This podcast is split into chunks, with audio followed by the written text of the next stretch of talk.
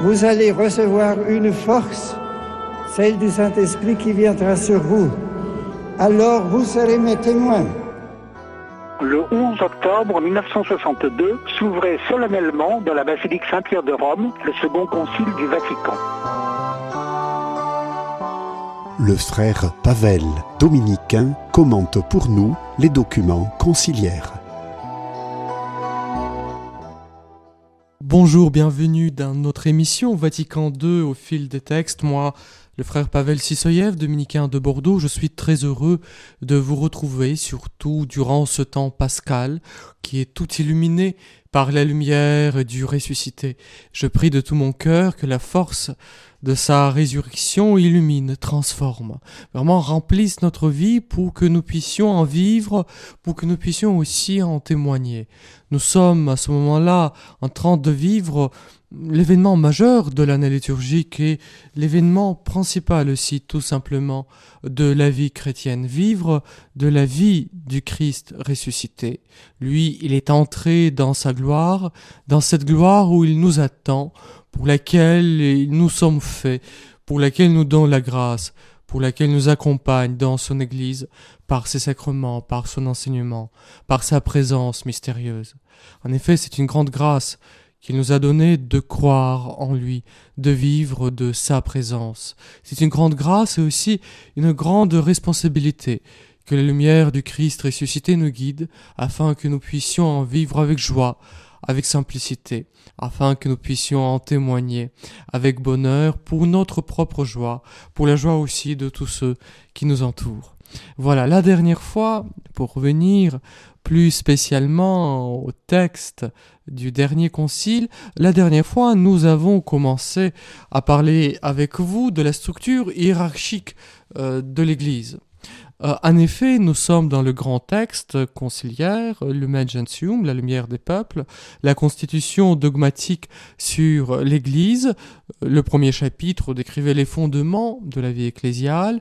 Le deuxième a été consacré au peuple de Dieu, en des grands thèmes du dernier concile. Enfin, nous sommes dans le troisième chapitre qui parle plus spécialement de cette partie toute spéciale du peuple de Dieu, que sont les diacres, les prêtres et les évêques, qui sont là pour servir la sainteté de, ce peuple, qui sont là pour guider ce peuple, pour lui servir aussi d'exemple, pour lui donner des sacrements. En effet, la fonction de guider le peuple incombe en tout premier lieu au sacerdoce chrétien. C'est pour cela euh, que les manquements dans la vie morale. Les crimes commis par les prêtres ont une gravité euh, tout à fait particulière. Euh, prions, prions pour que le Seigneur nous donne de saints prêtres, pour que le Seigneur donne à des prêtres la grâce nécessaire, afin qu'ils puissent tenir euh, dans les tentations qu'ils traversent comme n'importe quel des hommes, afin que leur exemple soit pour le peuple de Dieu une véritable lumière sur la route de l'éternité. Pour parler des questions un tout petit peu plus dogmatiques, un tout petit peu euh, plus spéciales, c'est dans ce troisième chapitre de Lumen Gentium que va se trouver une des nouveautés, ou disons euh, une des précisions nouvelles que le dernier concile va apporter. Cette nouveauté consiste dans l'affirmation du caractère sacramentel de l'épiscopat euh, chrétien.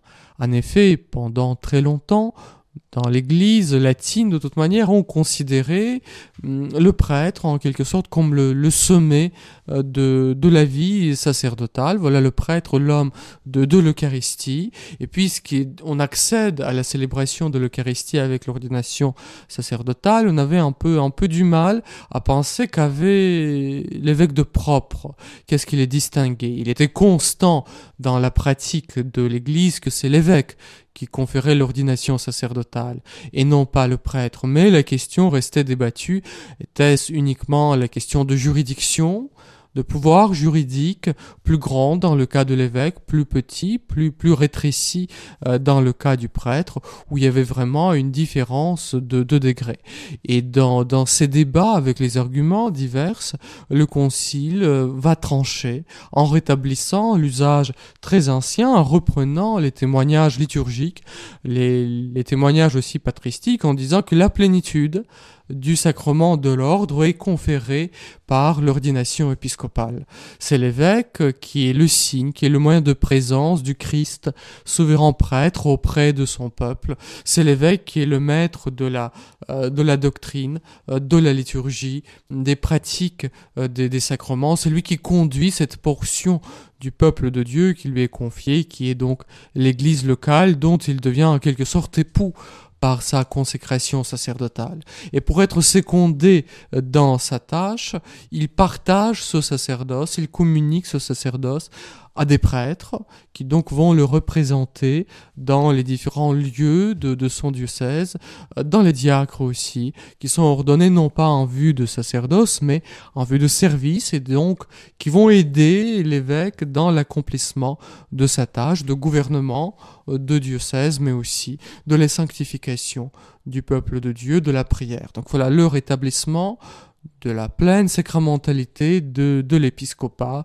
Ici, le concile va trancher euh, sur une question débattue, débattue depuis longtemps. Et enfin, deux derniers paragraphes de, de ce chapitre, euh, le chapitre 3 de Le Gentium, vont traiter plus spécialement euh, des prêtres, dans leur relation au Christ, aux évêques, au presbytérium, au peuple chrétien et, et, des diacres. Et des diacres. Voilà, nous allons revenir à ces questions tout de suite après une brève pause. Restez avec nous.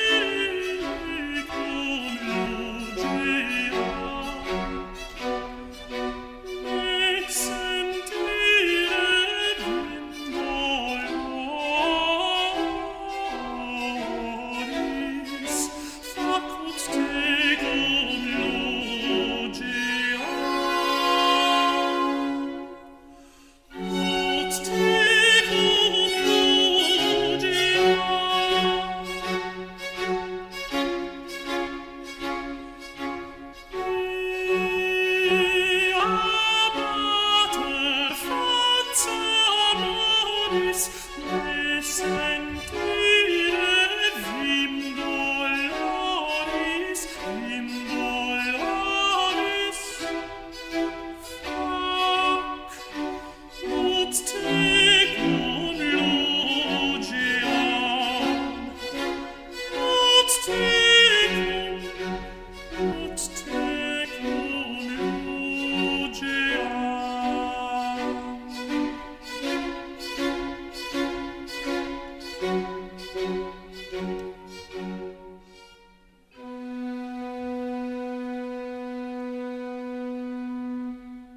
dans l'accomplissement de sa mission du pasteur de troupeau, du grand prêtre, aussi du docteur de la foi, l'évêque, qui incarne la plénitude du sacrement de l'ordre qu'il reçoit du Christ, unique médiateur entre Dieu et les hommes, donc l'évêque est, aidé euh, par les prêtres. Et du coup, entre les prêtres et l'évêque se tissent euh, ces rapports entre le Père, le Fils, euh, le L'évêque est une figure paternelle pour son diocèse. C'est de lui que nous recevons la, sanctification.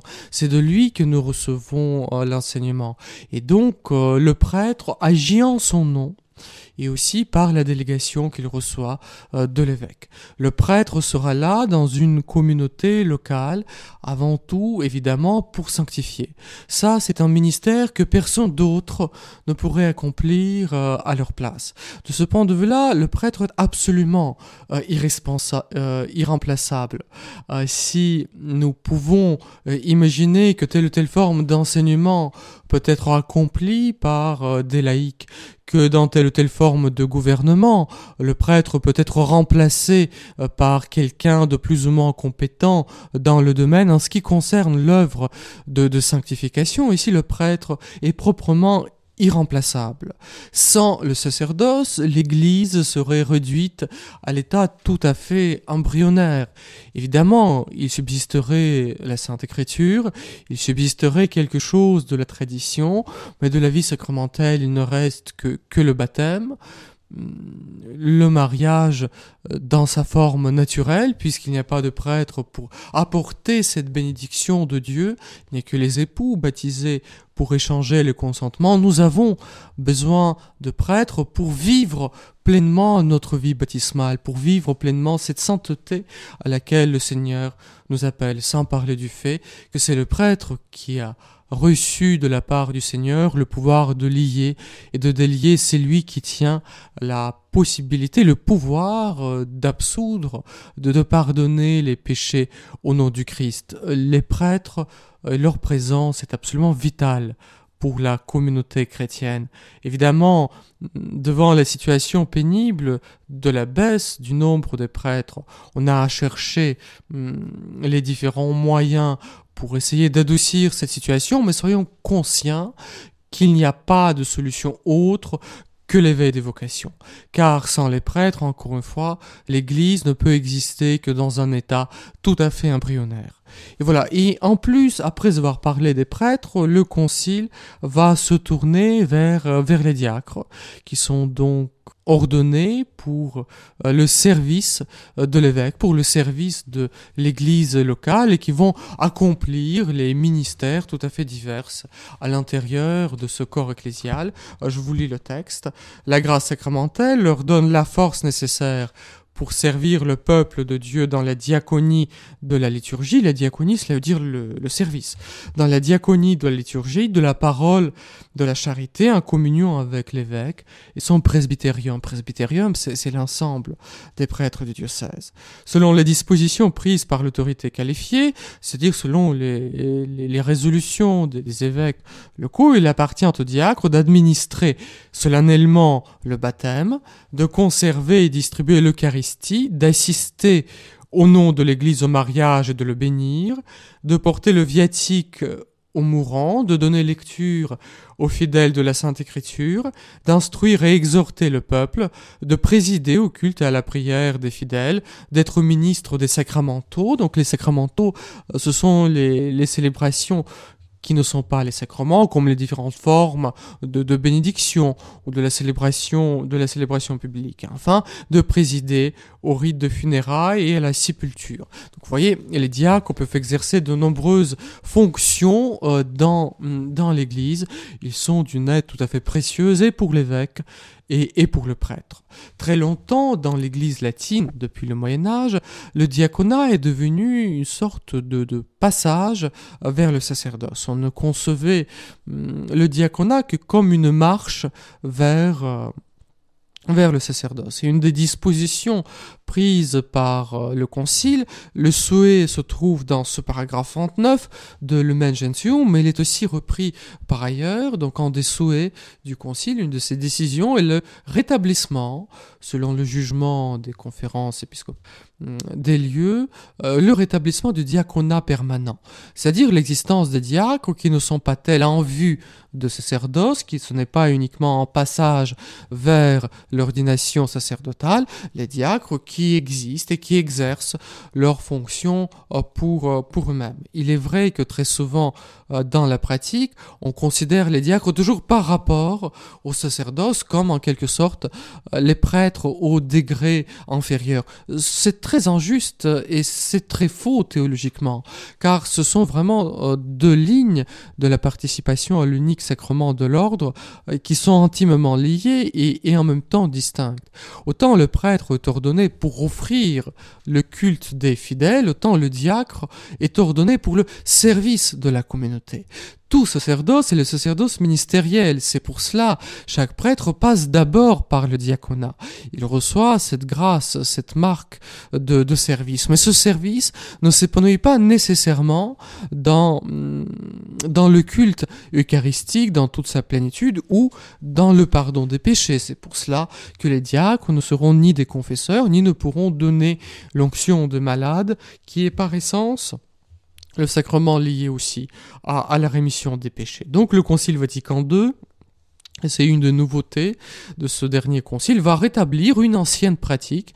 De ce point de vue-là, il n'innove pas, il ne fait que restaurer ce qui était tombé à l'oubli, donc de restaurer le, diaconat permanent en pensant en particulier au, pays des missions. Il est vrai aussi que quand l'Occident est devenu de nouveau euh, le pays de mission, où le christianisme a besoin de nouveau d'être annoncé, où les églises locales manquent cruellement et ô combien cruellement de prêtres, la fonction des diacres, la fonction des diacres permanents est de plus en plus, est de plus en plus importante. C'est une grande richesse que le diaconat permanent pour l'église, en même temps que ce diaconat sert à ce à quoi il est appelé, à savoir le service de la communauté selon ses axes marqués par le concile tel qu'il en existé depuis toujours dans l'Église, nous ne pouvons pas voir dans le diaconat euh, permanent une forme affaiblie de sacerdoce ou le remplacement du sacerdoce.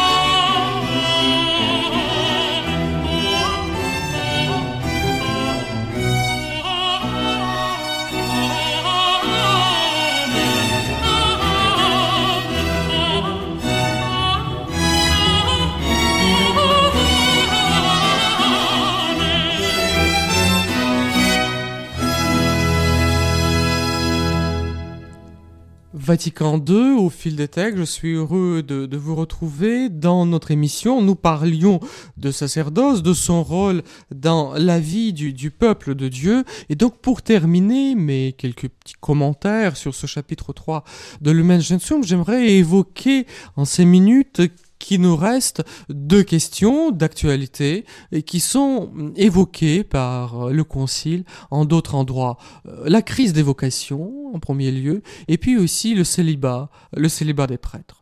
Tout d'abord, il est devenu d'un lieu commun de dire que la crise des vocations est venue avec le Concile Vatican II. Avant le Concile, il y avait beaucoup de prêtres, après le Concile, il y en a peu, voire même, euh, il y en a pas du tout. Ce n'est pas juste, parce qu'en réalité, la baisse de nombre d'entrées dans les séminaires, la baisse de l'ordination, des ordinations, date des années 50. C'est vers 52, 53, 54 qu'on commence à apercevoir qu'il y a moins d'entrées dans les séminaires. Donc c'est quand même 15 ans à 10 ans avant, hum, avant le concile. Donc le concile va essayer de, de contrecarrer cette tendance.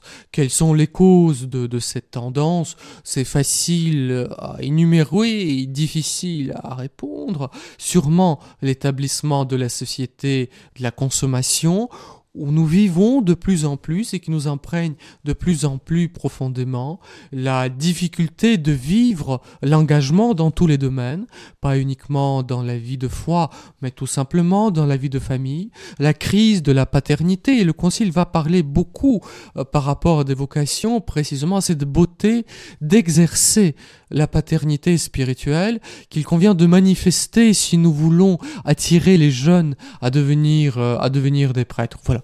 De nombreuses raisons. Le Concile en parle dans un document sur la formation euh, des prêtres, sur la formation des, séminaristes, optam totius. Et dans le paragraphe 2, il va donc euh, se pencher sur ce problème des, vocations. Et je dois dire que je suis frappé euh, par la sagesse et la justesse de ce que disent les pères conciliaires. Voilà par quoi elle commence.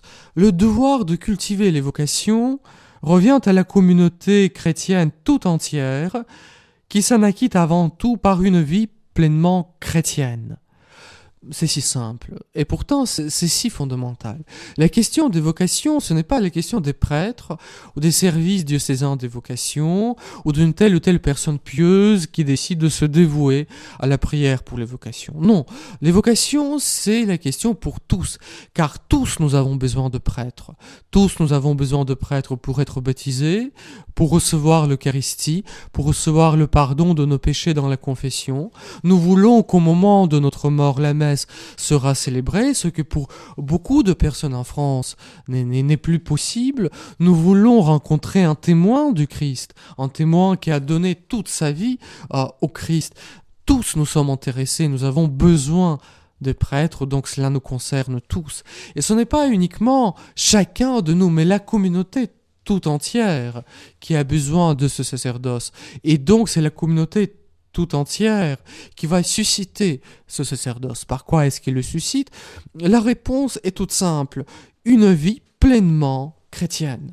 C'est-à-dire, c'est la ferveur de notre vie, la ferveur de notre prière, bien sûr, de, de, notre pratique des sacrements, bien sûr, mais surtout la vie des vertus, surtout la vie sociale toute colorée, toute illuminée par la lumière du Christ ressuscité, qui donne envie à des jeunes de se consacrer à cette vie, de servir cette vie.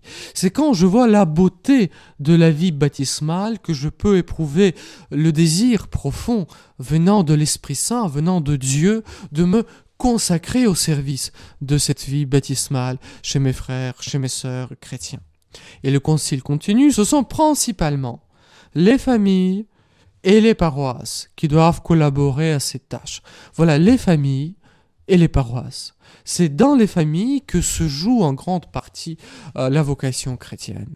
Si nous disons de beaux mots sur la grandeur du christianisme, mais nous vivons selon les principes réellement païens dans notre vie, il est très difficile pour nos enfants euh, d'accéder à la vie pleinement chrétienne, voire à la vie consacrée, voire répondre à leur appel.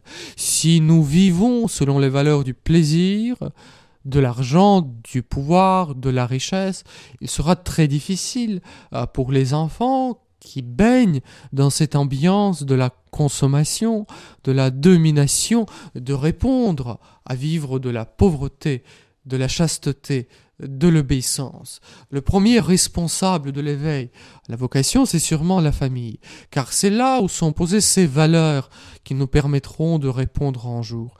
Vous me direz, il y a beaucoup de prêtres aujourd'hui qui viennent des familles qui ne sont pas nécessairement chrétiennes. Ceci est vrai, et ceci est très juste.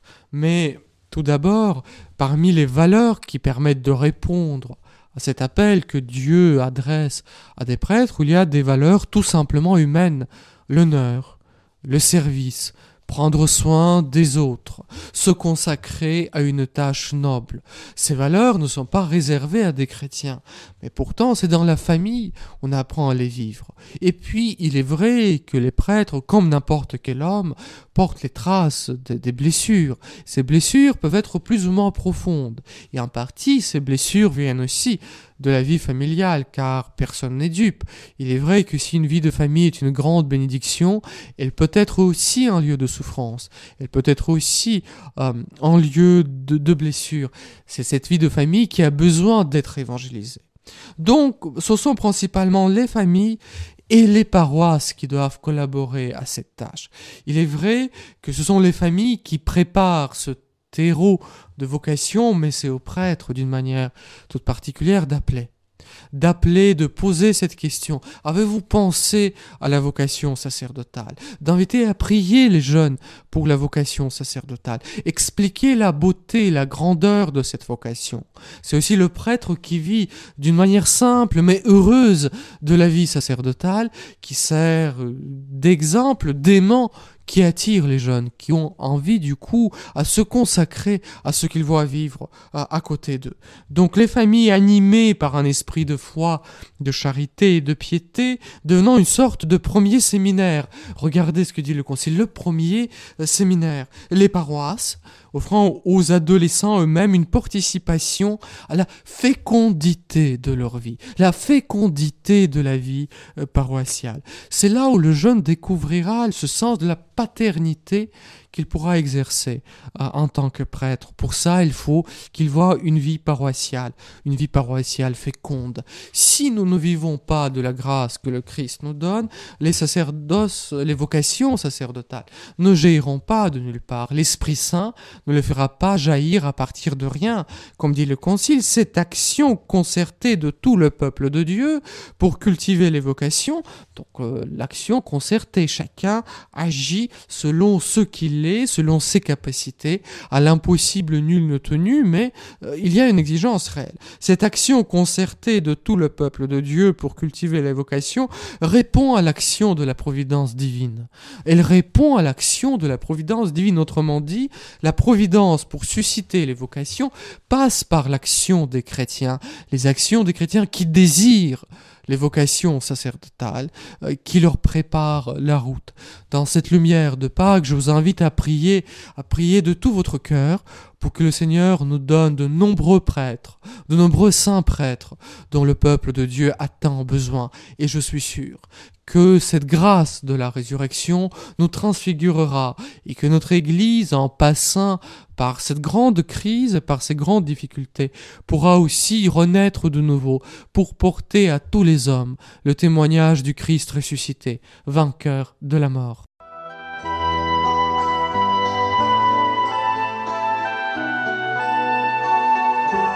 C'était le frère Pavel, dominicain, qui commentait pour nous les documents du Concile Vatican II.